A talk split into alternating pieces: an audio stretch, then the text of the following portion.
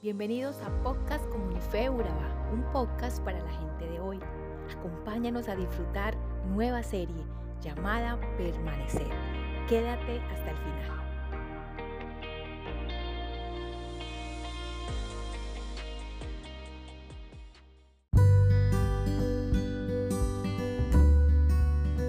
Hola comunidad cristiana de fe, hoy damos inicio a una nueva serie llamada Permanecer y está basada en las dos cartas a los tesalonicenses.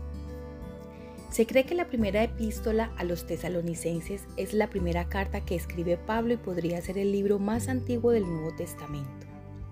Las enseñanzas de Pablo en esta carta se centran principalmente en la segunda venida de Jesucristo e incluyen las dificultades que enfrentarán sus seguidores antes de su regreso, la resurrección de los cristianos en la segunda venida y el momento de la venida de Cristo. Tesalónica era la ciudad más poblada y próspera del antiguo reino griego de Macedonia, debido a dos características importantes. La ciudad fue construida en el mejor puerto natural del mar Egeo y se encontraba ubicada sobre la principal carretera que unía Roma y Asia. Los conversos tesalonicenses fueron algunos de los primeros europeos en aceptar el Evangelio y como resultado de ello se enfrentaron a la persecución. Esta congregación era muy joven y tenía solo meses de edad. Pablo solo había estado con ellos por tres sábados. Él había sido expulsado rápido de la ciudad por una multitud de incrédulos judíos que gritaban contra Pablo y Silas, diciendo, Estos que trastornan el mundo entero también han venido acá. Decían que Jason, el líder de la iglesia, rompía la ley de César, diciendo que hay otro rey, Jesús. Entonces arrestaron a Jason o a Jason y a los otros cristianos y luego los dejaron ir. Quizá por esto Pablo inicia esta primera carta con palabras de aliento y fortaleza. Les expresa el gozo por su fidelidad y los anima a crecer en amor los unos hacia los otros y hacia todas las personas.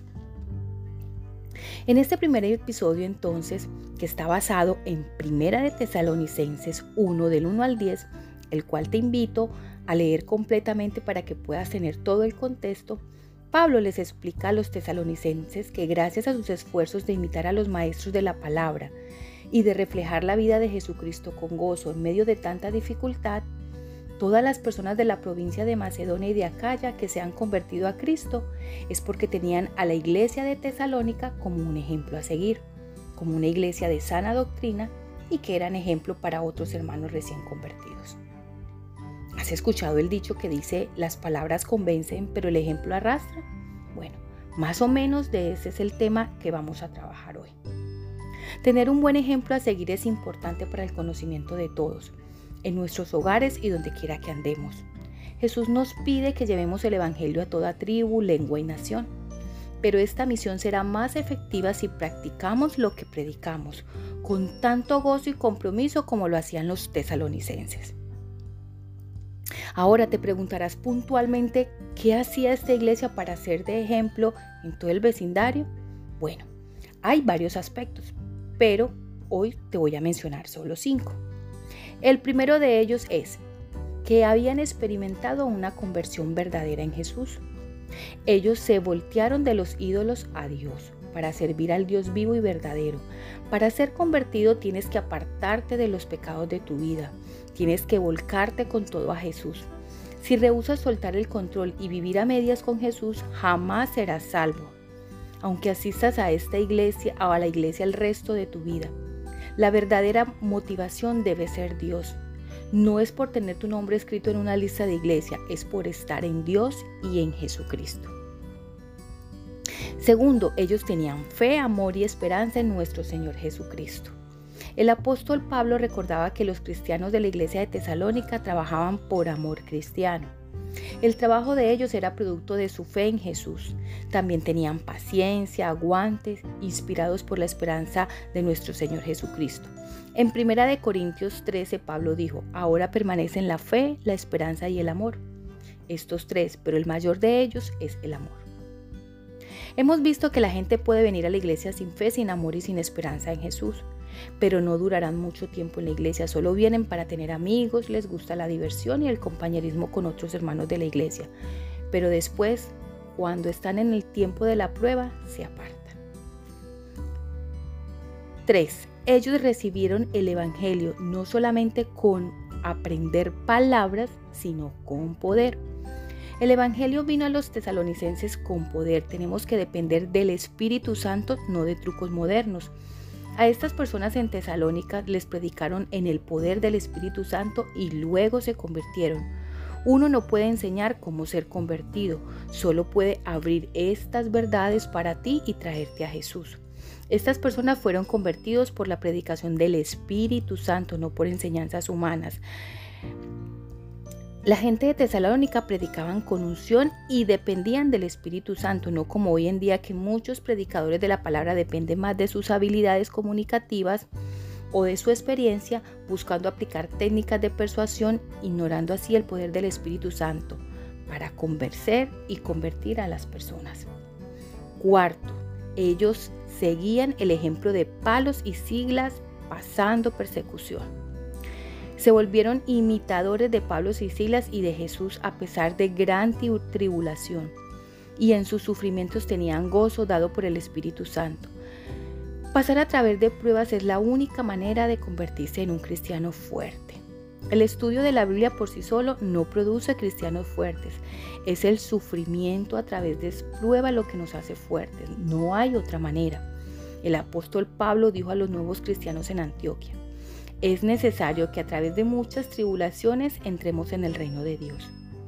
En una reciente predicación escuché decir que las personas tenemos una imperante necesidad de hacer ídolos en nuestro corazón y que estos ídolos que hacemos son las personas que vamos a imitar.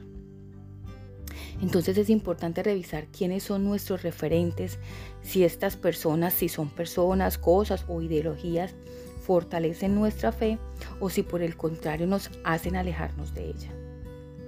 Y quinto, ellos eran ganadores de almas, sí, ganadores de almas, una práctica que se ha estado extinguiendo mucho últimamente. Ellos divulgaban el Evangelio a su alrededor, ganaban las almas y las llevaban a la iglesia. Una de las mejores maneras de volverse un cristiano fuerte es volverte un ganador de almas, enseguida, ahora mismo. Los que traen hombres producto del evangelismo se vuelven fuertes y maduros rápidamente en la fe. Pero los que solo vienen a la iglesia nunca parecen volverse cristianos fuertes.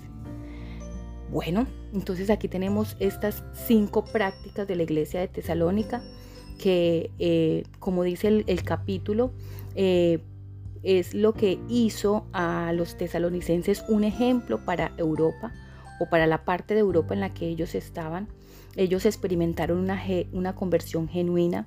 Ellos practicaron la fe, la esperanza y el amor. Ellos confiaron en el poder del Espíritu Santo para convencer a las personas mientras predicaban o mientras compartían la palabra. Ellos supieron elegir los modelos que iban a seguir. No se fueron por la, por la vía fácil.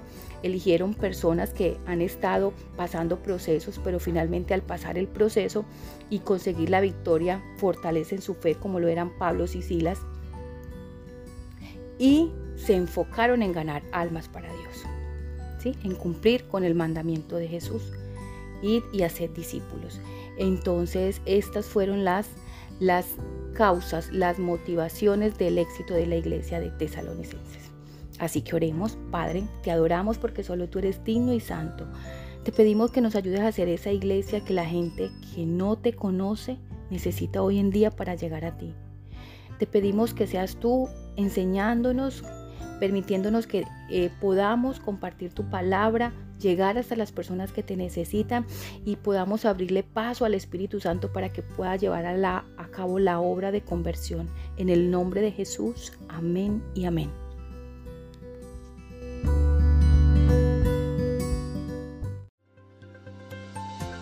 Somos Comunife un lugar para la gente de hoy. Síguenos en redes sociales como Comunife Urabá y en la web www.comunifeurabá.com. Allí encontrarás todo un contenido digital reservado de parte de Dios para ti.